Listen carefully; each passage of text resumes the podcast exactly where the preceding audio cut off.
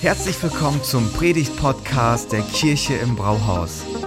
Wir als Kirche lieben das Leben und wir hoffen, dass dich diese Predigt dazu inspiriert, dein bestes Leben zu leben.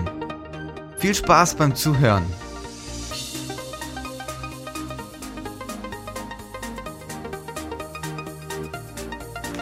Einen wunderschönen guten Morgen. Ich habe die Info bekommen, der zweite Gottesdienst wird nach hinten verschoben, damit ich eine Stunde Zeit habe zu predigen. Deswegen macht es euch schon mal gemütlich. Ich freue mich hier zu sein. Vielen Dank Stella und Thomas für die Einladung. Großes Vorrecht hier zu sein und es ist interessant. Ich habe schon in verschiedenen Locations gepredigt, in Nachtclubs und Eventveranstaltungen und in äh, Open Air Gottesdiensten in Afrika unter Zeltplan. Aber mein erster Gottesdienst in einem Brauhaus. Wie cool ist das denn? Ich habe das auf jeden Fall schon gefeiert, hier zu sein. Genial, dass ihr diese Räumlichkeiten habt und wir haben schon, also ich fühle mich schon irgendwie verbunden mit euch weil wir uns gerade in einer Location äh, treffen, die heißt Schlösserquartier und Schlösser ist das Bier, was wir in Düsseldorf haben. Deswegen, ähm, ich weiß nicht, wie das Bier hier schmeckt, muss ich noch ausprobieren, aber da ist irgendwie eine Bier-Connection, habe ich das Gefühl, zwischen unseren Kirchen. Also wie ich schon mitbekommen habe, mein Name ist Stefan Dahms. Ähm, ich bin mittlerweile seit 19 Jahren verheiratet. Wir haben mit 15 geheiratet. Äh, deswegen, nein, Scherz. Meine Tochter meinte die Woche, Papa, hier wird's weiß an der Seite. Da habe ich gedacht, ja, ja. Das ist, wenn man zwei Kinder hat, ne? naja, ah, ich freue mich hier zu sein. Ich freue mich hier zu predigen und äh, möchte mit einer kleinen Geschichte anfangen. Für alle, die mich kennen, wissen, dass ich Geschichten lebe und ich liebe es, Geschichten in meine Predigten mit einzubauen. Und zwar gibt es die Geschichte von Kofi Annan, den ehemaligen UNO-Generalsekretär. Er schreibt in seiner Biografie folgende Begebenheit, die er erlebte. Und zwar eines Tages kam der Schulleiter in die Klasse und hielt ein großes weißes Blatt für die Kinder hoch mit einem kleinen schwarzen Punkt. Und er fragt die Kinder, Kinder, was seht ihr? Und wie aus einem Mund riefen alle Kinder, einen schwarzen Punkt, einen schwarzen Punkt. Darauf sagte unser Schulleiter, also hat kein einziger von euch das große weiße Blatt gesehen, dass ihr mir nicht mit dieser Einstellung durch das Leben geht. Menschen sind interessante Wesen. Wir tendieren dazu, uns mehr auf das Negative als auf das Positive zu konzentrieren. Besonders in Urlaubsorten sind wir Deutsche dafür bekannt, dass wir uns über alles und jeden beschweren. Fast ein Viertel der Deutschen sind mit ihrem Leben unzufrieden. Doch gleichzeitig sind wir eines der reichsten Länder dieser Welt. Es gibt einen Planet Happiness Index und dieser zeigt die Zufriedenheitsskala von Ländern. Und diese Zufriedenheitsskala, in dieser Skala sind Länder wie Costa Rica, Vietnam und Bangladesch ganz weit vorne. Deutschland liegt auf Rang 46, die USA nur auf Platz 105. Zufriedenheit hat also nichts mit Besitz oder Lebensqualität im materiellen Sinn zu tun. Und ich möchte mir heute Morgen äh, damit beschäftigen und mit euch darüber reden, wie wir Zufriedenheit finden in einer krankhaft unzufriedenen Welt. Einige Menschen glauben, dass es niemals zuvor eine Zeit gab in der Menschheitsgeschichte, in der Zufriedenheit ein größeres Problem gewesen wäre. Denkt nur darüber nach. Niemals zuvor hatten wir Menschen so viel und dennoch wollen wir so viel mehr. Wir kaufen Dinge, die wir nicht brauchen, mit Geld, das wir nicht haben, um Menschen zu beeindrucken, die wir eigentlich gar nicht mögen. Und mein Ziel ist es mit dieser Predigt, dass wir uns Quellen der Unzufriedenheit in unserem Leben anschauen und dass wir uns dann mit dem Geheimnis der Zufriedenheit beschäftigen. Und ich bin manchmal ziemlich begeistert, wenn ich predige, deswegen kann es ziemlich schnell werden, wie ich spreche. Schnallt euch also an und wir geben Gas. Was sind Quellen der Unzufriedenheit? Einige Soziologen sagen, dass die ganzen sozialen Medien eine der größten Quellen für unsere Unzufriedenheit ist, denn dadurch passiert, dass wir das Leben all der anderen Menschen sehen können, das immer so perfekt aussieht und wir uns wie Versager fühlen. Denn niemals zuvor konnten wir Beliebtheit so gut vergleichen. Früher, als ich noch jung war, dann war es so im Sportunterricht, wusste man, okay, Kevin wurde als erstes gewählt, also war Kevin beliebt. Du kamst irgendwie als Vorletzter dran, also warst du nicht so ganz beliebt. Auch wenn du die Sport Sportart richtig gut konntest, aber nicht beliebt warst, kamst du irgendwie am Ende dran. Heute kann man es richtig gut messen, wie beliebt man ist. Ich habe 287 Follower, er hat 582 Follower, er ist also doppelt so beliebt wie ich. Wenn ich etwas poste, bekomme ich für ein Bild 19 Likes. Das davor hat 12 Likes bekommen, mein Rekord sind 33. Aber wenn Thomas etwas postet, dann hat er Likes im dreistelligen Bereich. Irgendwas ist hier falsch. Das ist nicht fair. Mein Leben ist scheinbar irgendwie langweilig. Und so vergleichen wir uns und schlussfolgern, jeder andere hat ein so viel besseres Leben als wir.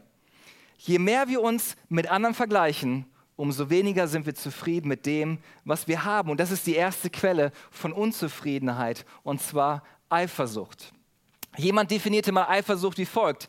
Sich ärgern über die Güte Gottes im Leben anderer und das Ignorieren der Güte Gottes im eigenen Leben.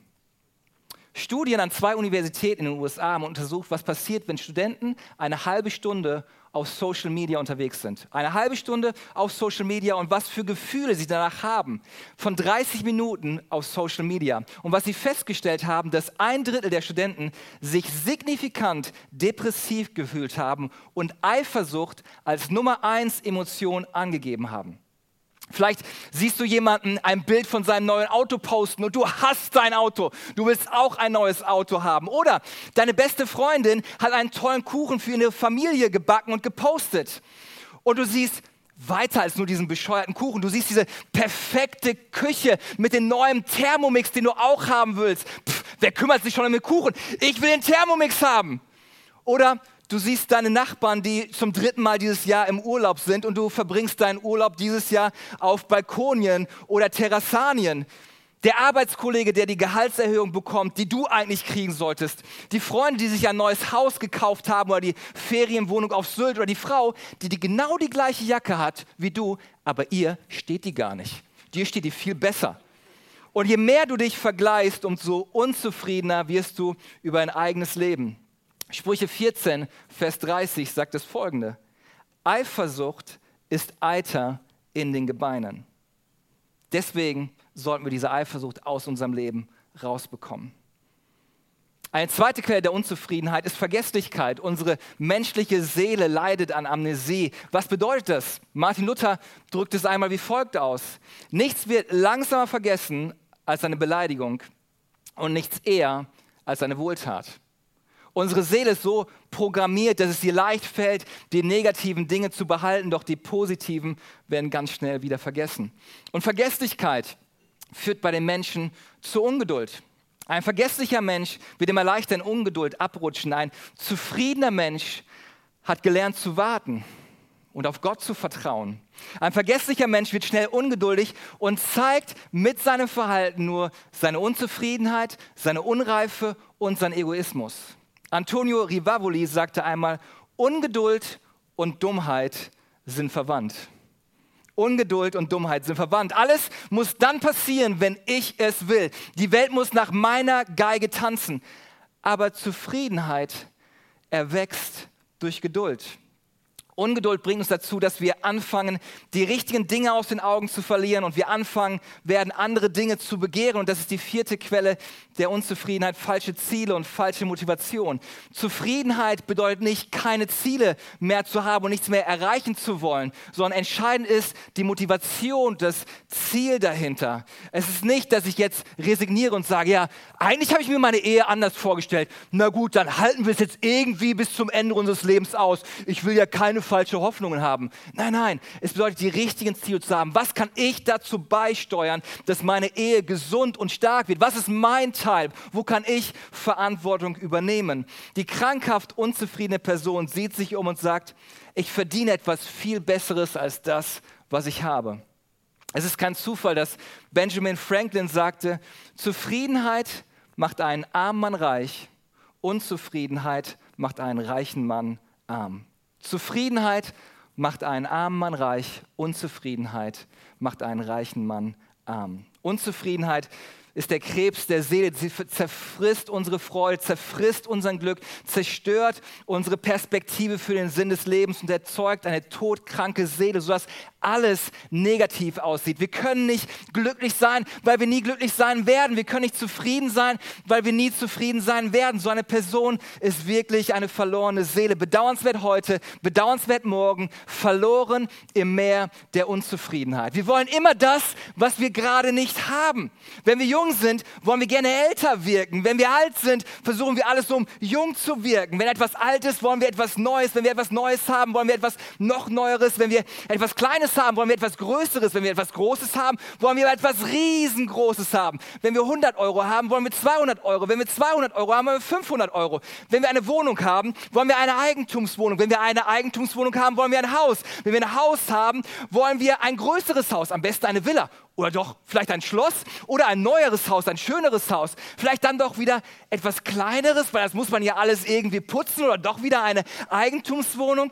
Wenn wir eine Arbeit haben, träumen wir von einer besseren Arbeitsstelle, einer näheren Arbeitsstelle, einem größeren Büro, einem besseren Chef, einem besseren Gehalt, neuen Herausforderungen, besseren Möglichkeiten, netteren Arbeitskollegen, am besten noch mehr Urlaubstage. Nichts davon ist ungewöhnlich. Wir können vielleicht unsere Umstände manchmal nicht verändern, aber wir können unsere Einstellung verändern. Jemand sagt mal Folgendes. Ich bin überzeugt, dass das Leben zu 10% aus dem besteht, was passiert und zu 90%, wie ich darauf reagiere. Aber die meisten von uns leben komplett umgekehrt. Die meisten leben so, als wenn das Leben zu 90 aus dem besteht, was mir passiert und wir können eigentlich nichts viel machen, um unser Leben irgendwie zu ändern. Ich bin das Opfer meiner Umstände und ich kann nichts tun, um es zu verändern. Ich bin beeindruckt, wie General Abrams sich im Zweiten Weltkrieg verhielt, nachdem seine Truppen von allen Seiten umzingelt waren und es gefühlt keinen Ausweg gab. Er sagte seinen Männern das Folgende. Meine Herren, zum ersten Mal haben wir nun die Gelegenheit, den Feind in alle Richtungen anzugreifen. Was für eine Einstellung.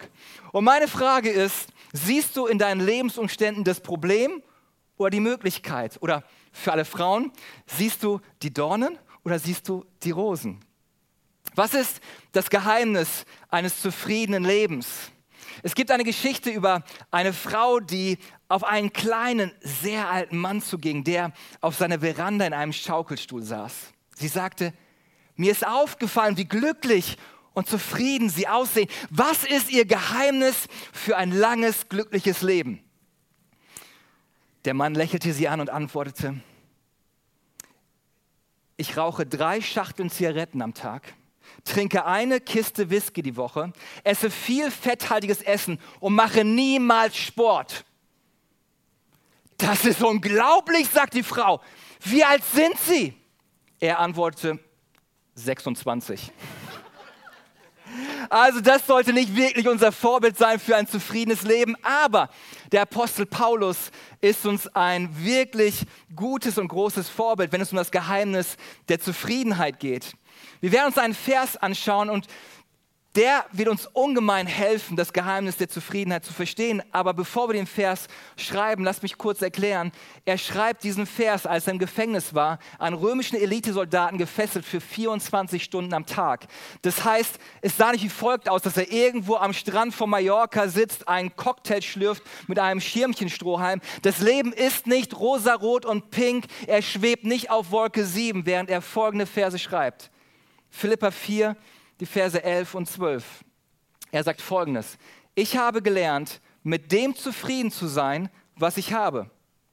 Ob ich nun wenig habe oder viel habe. Ich habe gelernt, mit jeder Situation fertig zu werden. Ich kann einen vollen oder einen leeren Magen haben, Überfluss erleben oder Mangel leiden. Mit anderen Worten, wenn das Leben so verläuft, wie ich es erträumt habe, oder das Leben überhaupt nicht so verläuft, wie ich gedacht oder wofür ich gebetet habe, ich habe das Geheimnis der Zufriedenheit entdeckt.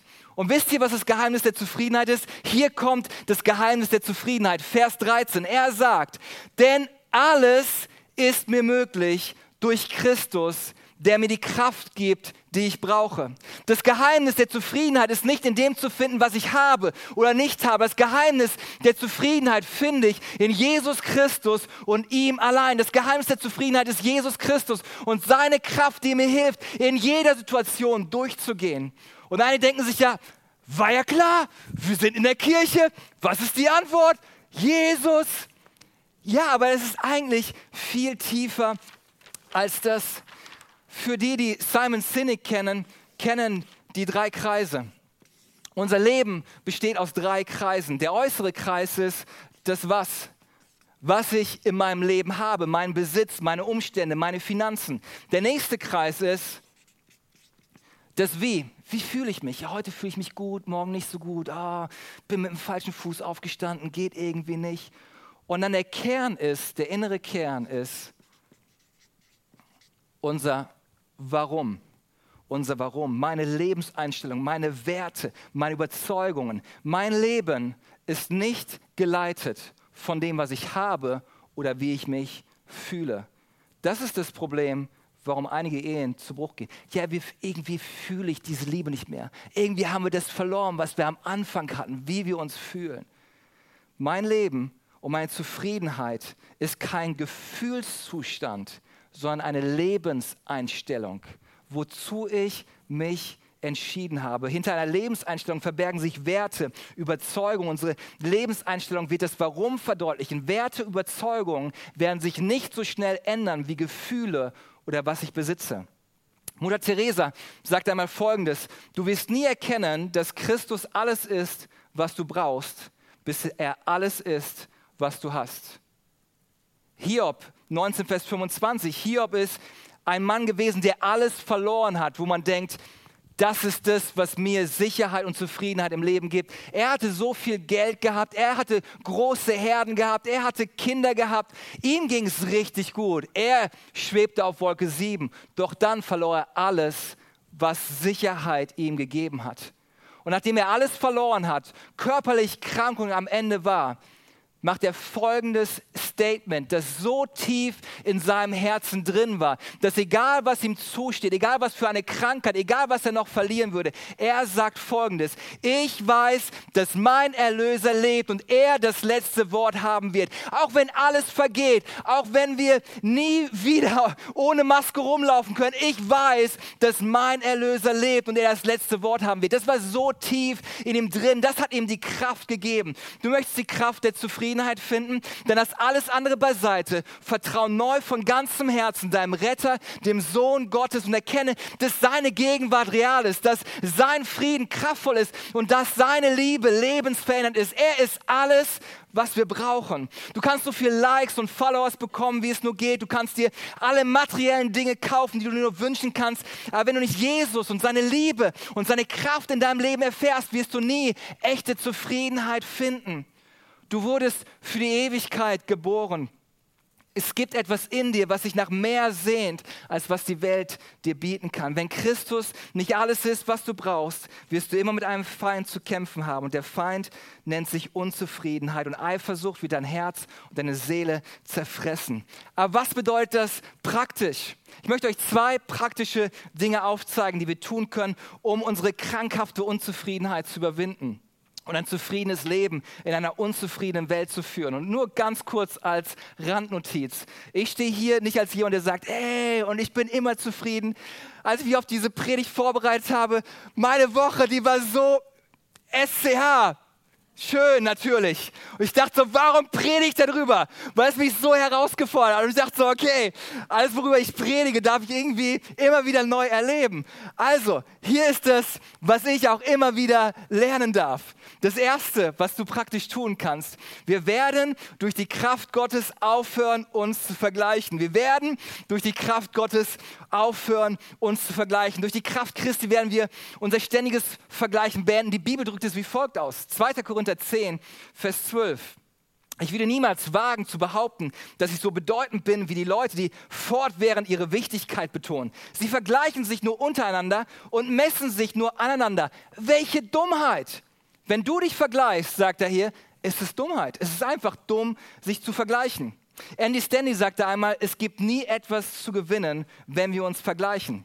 Ich habe dazu eine tolle Geschichte gefunden und zwar von zwei Freunden, die gemeinsam so ein Männerwochenende in den Bergen verbringen wollten. Und sie wandern und wandern und sind mitten in den Bergen und dann wird es dunkel und sie sagen, hey, lass uns einfach unsere Zelte aufschlagen, einfach heute Nacht hier ein bisschen bleiben und ausruhen und dann schlafen sie in den Zelten und mitten in der Nacht werden sie plötzlich abrupt aus ihrem Schlaf gerissen durch einen großen, furchteinflößenden Besucher. Ein großer, schwarzer Bär machte sich in dem Lager zu schaffen und zerstörte ihre Sachen, warf ihre Rucksäcke weg und erschreckte die Männer fast zu Tode. In dieser Schrecksituation schaltete der eine Mann schneller und schnürte seine Joggingschuhe zu, um vor dem Bären wegzulaufen. Du wirst niemals vor dem Bären weglaufen können, schrie sein Freund. Als der andere Mann dann antwortete, ich muss nicht schneller sein als der Bär, ich muss nur schneller sein als du und fing an wegzulaufen. Wir werden vielleicht versucht sein, uns zu vergleichen, aber durch die Kraft Gottes werden wir uns nicht vergleichen. Und ich kann mich noch gut daran erinnern, als mein Leben zutiefst zerstört worden ist durch mein ständiges Vergleichen. Ich war damals 15 Jahre alt und wir, ich war mit meinem besten Freund bei einer christlichen Jugendfreizeit angemeldet, wir sind da hingegangen und dann haben wir gesehen, wir sind in verschiedenen Zimmern eingeteilt. Ich sagte, lass uns direkt wieder hier abhauen. Die haben uns in verschiedenen Zimmern eingeteilt. Ich sagte, nee, nee, lass uns hier bleiben. Und auf einmal ging die Tür auf. Wind kam, eine blonde Frau trat in das Foyer, die Haare wehten nach hinten und ich so, oh, wir bleiben hier. Und dann am Abendessen, als wir dann zusammensaßen mit der ganzen Gruppe, kam diese blonde, hübsche Frau zu unserem Tisch und sagte, hallo, ich würde euch gerne kennenlernen. Wie heißt ihr denn und wo kommt ihr denn her? Und mein Freund sagte, ich komme aus Argentinien. Und ich so, ja, deutsche Kartoffel hat nicht geklappt. Okay. Und dann sagte er, und äh, mein Papa ist Pastor. Und ich so, hier, mein Vater ist Kommissar. Da konnte ich mithalten. Und dann sagt sie gerne, ja, ich gehe gerne Schuhe kaufen. Irgendwie finde ich niemanden. Ich so, oh, ich liebe Schuhe kaufen. Schuhe kaufen. Und dann, ja, und ich, ich gehe gerne joggen. Oh, ich gehe auch gerne joggen. Das passte alles.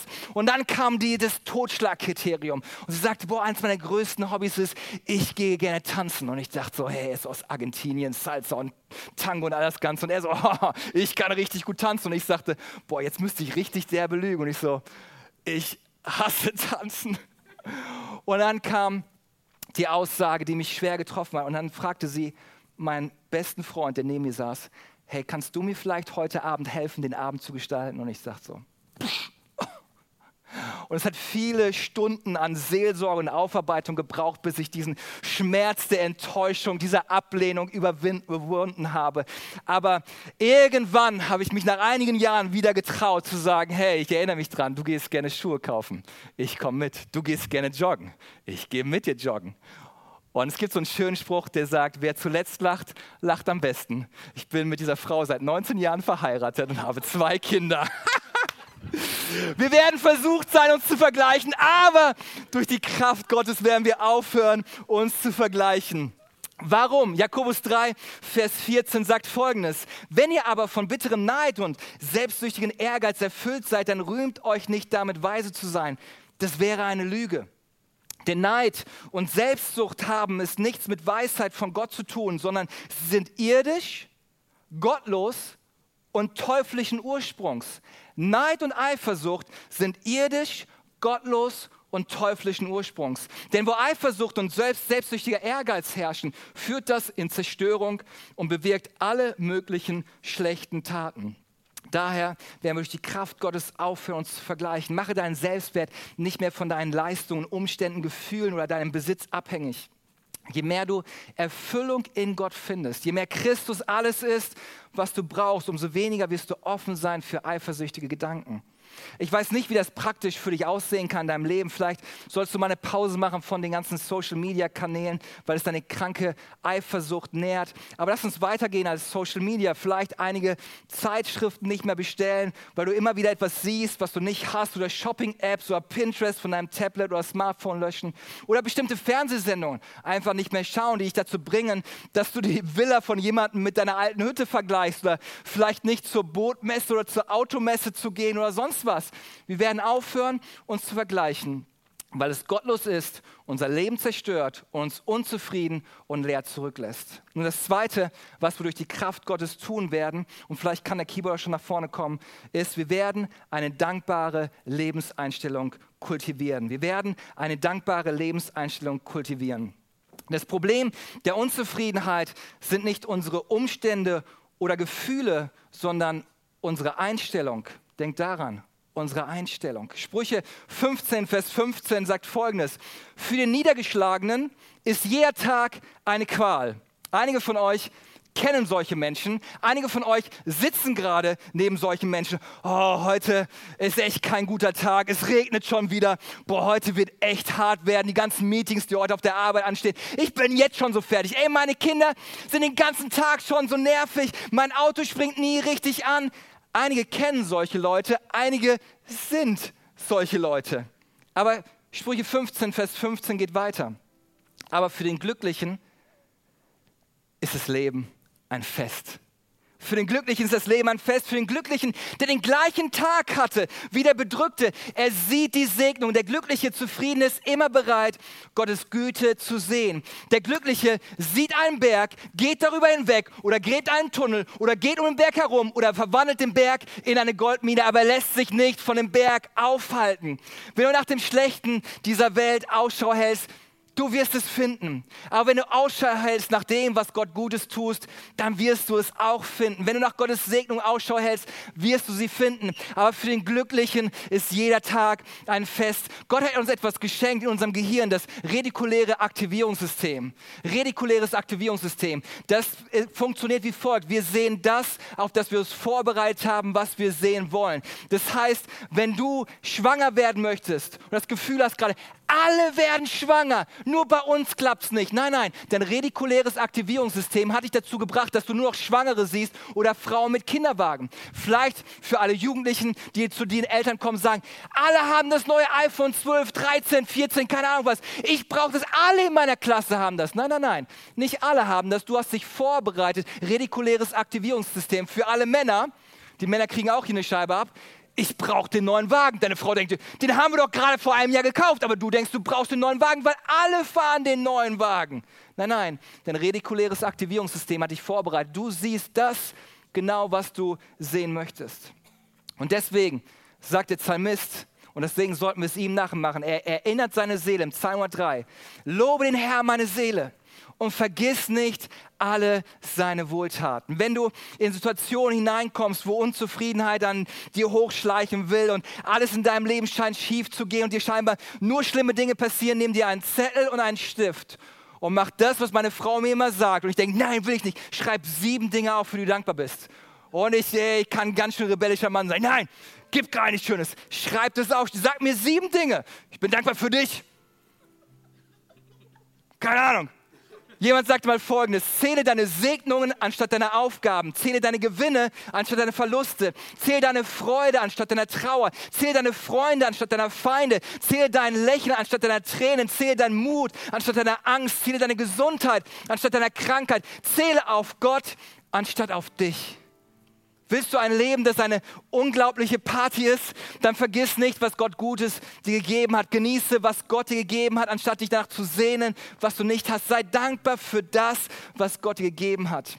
Anstatt auf das Instagram-Post von jemandem zu schauen und zu sagen, ich wünschte, ich hätte so ein Leben. Das nächste Mal, wenn du versucht bist, dich über ein Auto aufzuregen und zu fluchen, sag einfach, danke Gott, dass ich ein Auto habe. Das macht dich zu den Top 5 reichsten Menschen auf dieser Welt. Ich wünschte, wir hätten ein größeres oder schöneres Haus. Nein, danke Gott, dass wir ein Dach über den Kopf haben und eine Toilettenspülung, die funktioniert. 50 Prozent der Weltbevölkerung hat das nicht. Das ist ein Segen Gottes. Die Musik im Gottesdienst ist immer so laut hier und kommen immer mehr junge Leute. Hey, danke Gott für eine Kirche, wo junge Leute hingehen und äh, Berufung erfahren und Lebenssinn finden. Wenn es gut läuft in meinem Leben, danke ich Gott für seine Segnung. Wenn mein Leben überhaupt nicht so läuft, wie ich es mir gedacht habe, danke ich Gott, dass er alles benutzen wird, um es zu einem Segen für mich werden zu lassen, weil ich ihm von ganzem Herzen liebe. Ich weiß nicht, wie dein Leben gerade aussieht. Für einige sieht das Leben vielleicht so aus. Du fragst dich, hey Gott, ich habe doch alles gemacht, was du gesagt hast. Ich habe sogar gebetet. ich lese sogar eine Bibel, 21 Tage Gebet und so bin ich sowieso immer dabei. Aber mein Leben fühlt sich an wie eine Reihe von komischen Strichen, die überhaupt gar nicht zusammengehören. Du fragst dich, Gott, was für einen Sinn macht mein Leben? Als ich vor den Altar gegangen bin, dachte ich für den Rest meines Lebens, jetzt bin ich hier allein und bin geschieden. Du dachtest, meine Familie wird glücklich sein und deine Kinder wollen nichts mehr mit dir zu tun haben. Du hast einen Beruf angefangen und dachtest, du wirst in der Firma für den Rest deines Lebens sein und du bist jetzt gekündigt und bist arbeitslos. Egal, wie ein Leben aussieht, manchmal ist es einfach nur ein Chaos und du stehst davor und denkst so, was macht das für einen Sinn? Sprüche 29, Vers 18 sagt, wenn Menschen nicht sehen können, was Gott tut, dann stolpern sie über sich selbst. Und mein Gebet ist für jeden einzelnen von euch, dass in all dem Chaos, was vielleicht gerade drin ist, dass Folgendes passiert, dass Gott heute einen Lichtschalter anmacht und dass ihr Folgendes erkennt, dass J, E, S, U, S in deinem Leben alles benutzt, um zum Segen werden zu lassen.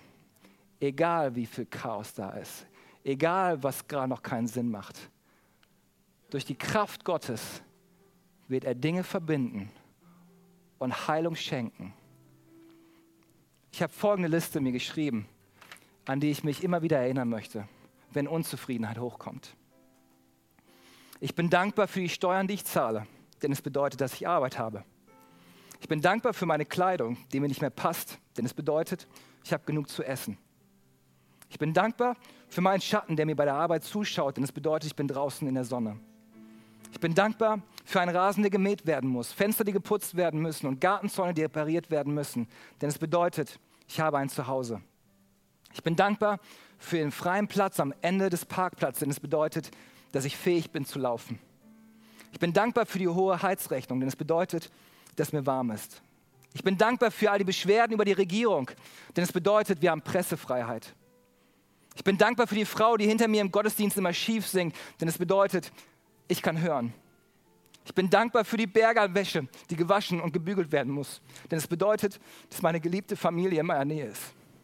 Ich bin dankbar für den Wecker, der früh am Morgen klingelt, denn es bedeutet, dass ich lebe. Ich bin dankbar für Müdigkeit und Muskelkater am Ende des Tages, denn es bedeutet, ich konnte produktiv sein. Ändere deine Perspektive und kultiviere Dankbarkeit in deinem Leben. Die Antwort auf Unzufriedenheit und Undankbarkeit und Eifersucht ist, dass wir neu unseren Blick auf Gott richten und dadurch eine andere Perspektive für unser Leben bekommen. Durch die Kraft Gottes werden wir auch für uns zu vergleichen.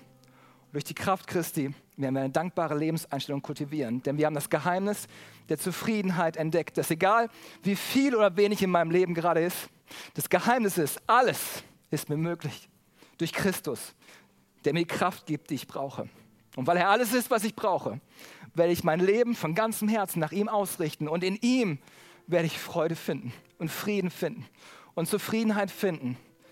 Denn bei ihm ist das Leben. Lass uns für einen Augenblick die Augen schließen. Ich möchte für uns beten. Vielen Dank fürs Zuhören. Wenn du eine Frage hast, kannst du uns gerne eine E-Mail an info@ at kirche-im-brauhaus.de schreiben. Wir geben unser Bestes, um deine Fragen zu beantworten. Bis zum nächsten Mal beim Predigt-Podcast der Kirche im Brauhaus.